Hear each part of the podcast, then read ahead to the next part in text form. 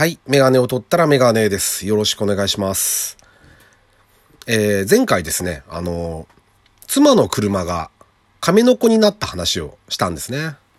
あ、したんですねって、あの、聞いてない人は、あの、えー、簡単に言うとですね、亀の子状態ってのは、縁石に乗っかっちゃって、タイヤがこう持ち上がっちゃって動けなくなっちゃった状態ですね。になってしまったっていうことがあったんですよ。その話をちょっとしたんですけど、その後に、目の前で見ました。あの、あのね、僕の、まあ、妻の件とは全然違うパターンなんですけど、こう、僕が見たのは国道なんですね。片側2車線の。結構な通りの国道です。で、しかも、あの、交差点なんですよ、それが。僕はね、あのね、その先右折するつもりだったんで、ああの、右側の車線走ったんですね。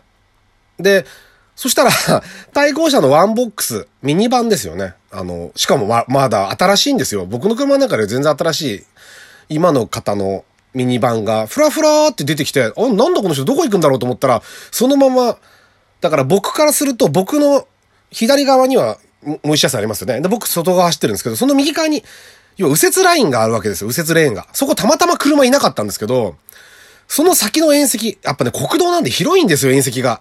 あの、うちが乗ったような縁石じゃなくて、歩道との分かれ目の縁石じゃなくて、車道の間にある縁石なんで、しかも交差点なもんですから、大きい縁石にそのまままっすぐずーっと入ってきたんですね。で、おじいちゃんでしたね。うん。あのー見てて、意外だったのは、そんなに速いスピードじゃないんですよ。そんなに、も、もっとな、あんなに行っちゃうのって、何メートルぐらいって 2, 2メートルは多分行ってたと思うんですけど、もっとすごいスピードで行くと、ああいう風に乗り上げるんかと思ってたら、なんか、ふらふらふらってゆっくり来て、ザーって乗ってった感じですね。だから本当に多分ね、2、30キロのスピードでも、全然乗り上げちゃうんだなってのが、分かりましたよね。お、ちょっと思いましたね、そういう風に。まあ、事故になんなかっただけ良かったですけどね。あの、あの、そこそこの、ね、大きい交差点なんで、で、右折レーンにも車がいなかったんで、たまたま。あれで良かったですけど、反対車線に向かって走っちゃ、走っていっちゃってるわけですよ、そのおじいちゃんは。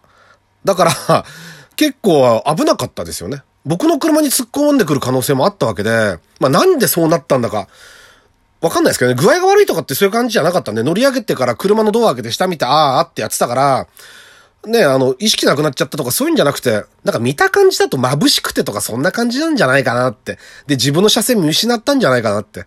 いうふうにちょっと思いましたけど、それはそれでまずいですけどね。うん。まあ、気をつけなきゃいけないなとは思いますよね。こっちもね。そう、そういう人もいるってことですね。うん。あと目の前で見られて、先月はだから、あのー亀の子づいてましたよね。う んもなんか急に亀の子状態がこう自分に近づいてきたような感じではありました。はい。というわけで、えーっと、第90回ですね。ラジオにメガネ始めたいと思います。よろしくお願いします。はい。えーっと、エコキュートが壊れました。はい。エコキュートってご存知ですかね？あのまあ、エコキュートってこれ、これ多分、ダジャレですよね。これ給湯器なんですけど、エコな給湯器でエコキュートっていう多分ダジャレだ。僕がこの名前しててダジャレがどうとかっていうのもちょっと嫌なんですけど、恥ずかしいんですけど、おそらくはダジャレなんじゃないかなって思ってます。多分、多分。そのエコキュートっていう給湯器ですね、いわゆる。電気で。電気の、あ、じゃないな、んだっけな。なんて書いてあったっけな。見たんですよね。空気の、空気の熱でお湯を沸かす電気給湯器とかそんなんですよ。確か。うん。仕組みはよくわかんないんですけど、なんで外気で、あの、なんか二酸化炭素を使ってるとかって言ってます。あの、書いてあったような気がしましたけどね。それを使ってもお湯を沸かすわけですね。で、まあ、あ、そう、あの、我が家はね、あれなんですよ。あの、オール電化の家なんですね。あの、震災前だったんで、あ、あの、あの当時はね、オール電化のうち多かったですよね。なんか電気がエコだっていう、あの震災の5になってたライフラインを分けた方がいいとかっていう話になってきたじゃないですか。だから、ちょっとね、今思うと、まあ、うちはガスもプロパンじゃなくて都市ガスなんでガス引いても。だから今思うとガスでもよかったかなってちょっと思ったりもしますけどね。電気が落ちると、うん、全部ダウンしちゃうっていうのがどうなん、どうなんだかなと思うけど、まあ、いわゆる深夜電力を使ってお湯を沸かして、で、それを保存しておいて、90何度とかって言ってましたけど、タンクに保管して、それをまあちょっとずつ使っていくと。で、サイズがね、うちは370とかが標準なんですけど、1個上げて460ってやつを使ってますね。あの、最初のやつもそうでした。今回のもそうですけど、いきなりエラーコードが出て、もうね、全然動かなくなっちゃったんですよ。で、あのー、エラーコードとね、あと、えっ、ー、と、メーカーにご連絡くださいみたいな文字が出て、動かなくなっちゃって、お湯も出なくなっちゃったんですけど、前兆がね、あったんですよ。一週間ぐらい前から。なんかね、お湯が、熱、熱い、シャワーなんか使ってるとわかるんですけど、なんか、なんかぬるくなったり、熱くなったり、ちょっと変だったんですよね。で、変だなーつって、変だよねって言っても誰も別に、別にって感じだったんで、ただね、僕の周りで3人ぐらい立て続けに壊れたんですよ。やっぱ同じ頃に家建てた人が。で、あ、これそろそろ来るなと思ってるとこにやっぱ来ましたよね。12年ぐらいですね。12年ちょいかな。ぐらいで、えー、っと、だから10、そうですよね。15年なんてだから全然持たないんですね。うん。で、これが、で、まあメーカーの人に来てもらって話したんですけど、結局ね、あのメーカーは聞いたら、あの、10年、10年を、が目処だって言ってましたね。仕様の。で、そこまで部品も作るけど、じや、さらに5年、15年の段階で部品がなくなるって言ってたんで、で、うちなんかだと修理してももうしょうがないですよね。次壊れたら多分部品ないんで、あの、もう交換しようっていう、あの、水吹いちゃってたんですね、穴開いて。えっと、室外機みたいな形してるヒートポンプってやつがあるんですけど、あれからですね、タンクの水水漏れじゃなくて、水漏れ？お湯漏れ？水漏れかな？うん。じゃなくて、あのー、室外機みたいな形したエアコンの、ああるんですけど、あれ、開けたら中に、中でシューって持ってましたね、水が。あれが漏れて、上の基板を濡らすらしいんですよ。僕の友達も全く同じ症状でしたね、後で聞いたら。っていうか、水持って上の基板について基板が壊れて基板が4万だか5万だかとかって言ってたんですけど、そんなとこに基板置いちゃダメですよね。こう、一緒に壊れちゃうんだから、なんかこう、防護するかなんかできないのかなってちょっと思いましたけどね。なんでそんなとこに基板置いちゃうんだろうなと思って大事な。まあ、というわけでもう修理代20万とかっていうんで、で、あのー、交換しますと。で、あの、住宅メーカー、家を建てた時の住宅メーカーを通すと、あの、かなり安く買えるんですよ。だからうちは50万ぐらいの出費で済んだんですけど、あの、取り付けに来てくれた方に聞いたら、だいたい平均、まあ普通は70万から90万って言ってましたね。だからね、10年じゃちょっと元取れないですよねって言ってましたね。実際は。あの、電気代、電気代で言えば元を取るわけですよ。深夜電力、えっ、ー、と、11時から7時かな。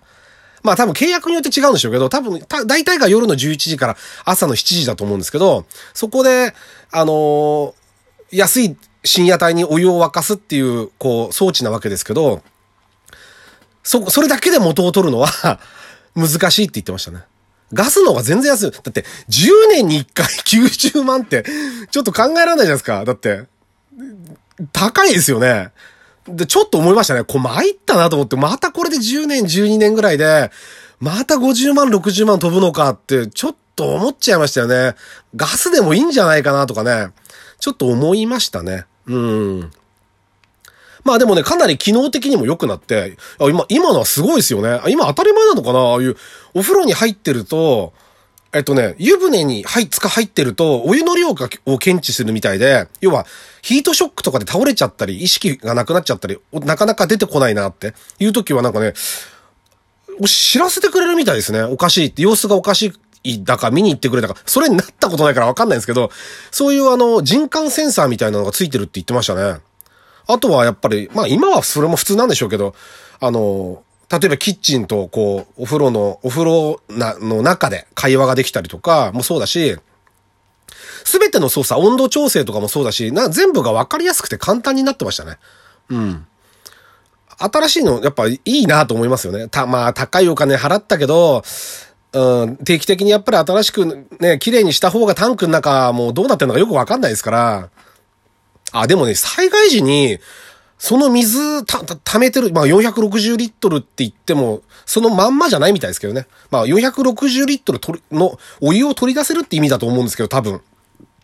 あのー、その中のタンクの水自体は、あのー、緊急時、まあ飲む、飲むのはダメだと思いますけどって、その人は言ってましたけど、その会社の人は来てくれた。あのー、タンクから出し、出して使ったりだ、多分トイレとかにはもしかしたら使えるのかもしれないですよね。水のタンクとして。そういうことに関しては、なんかもうちょっとこう、積極的にね、災害時にこんなメリットがありますよってや、やってくれてもいいんじゃないかなって、ちょっと思いましたけどね。うん。あとね、なんかね、気のせいかもしれないんですけど、途中ちょっと実家のガスのお風呂に入ってたりしたんですよ。実家の飲むも新しくしてたんで、綺麗だったんですけど、あのね、こ気のせいかもしれないですよ。僕の思い込みかもしれないけど、ガスのお湯の方が、えっとね、温まる気がするんですよね。で、電気のお湯はなんか柔らかく感じるんですよ。優しい感じ。気のせいかもしれないです。わかんないですけど、ちょっとそんな感じがしましたね。まあ、ガスの給湯器はその、その場で沸かしてますからね。あの、エコキュートの場合は保温して置いてあるお湯なんで、そういうのの差なのかもしれないですけどね。うん。まあ、どっちもね、すごい進化してて面白いなと思いましたよね。あとはもうだから大変なのは出費だけ。うん。工事もね、やっぱ1日かかっちゃったんで、ちょっと大変でしたけどね。二人がかりでやってもらったんですけど、年配の方に。あのー、まあ、助かりましたってことですね。あのー、皆様もそういうの、消耗品、気をつけてください。結構お金かかりますから、次あたり IH 行きそうなんで、あのー、大変です、本当に。というわけで、えっと、第、第、えなんか90回ですか？ありがとうございました。えまたよろしくお願いします。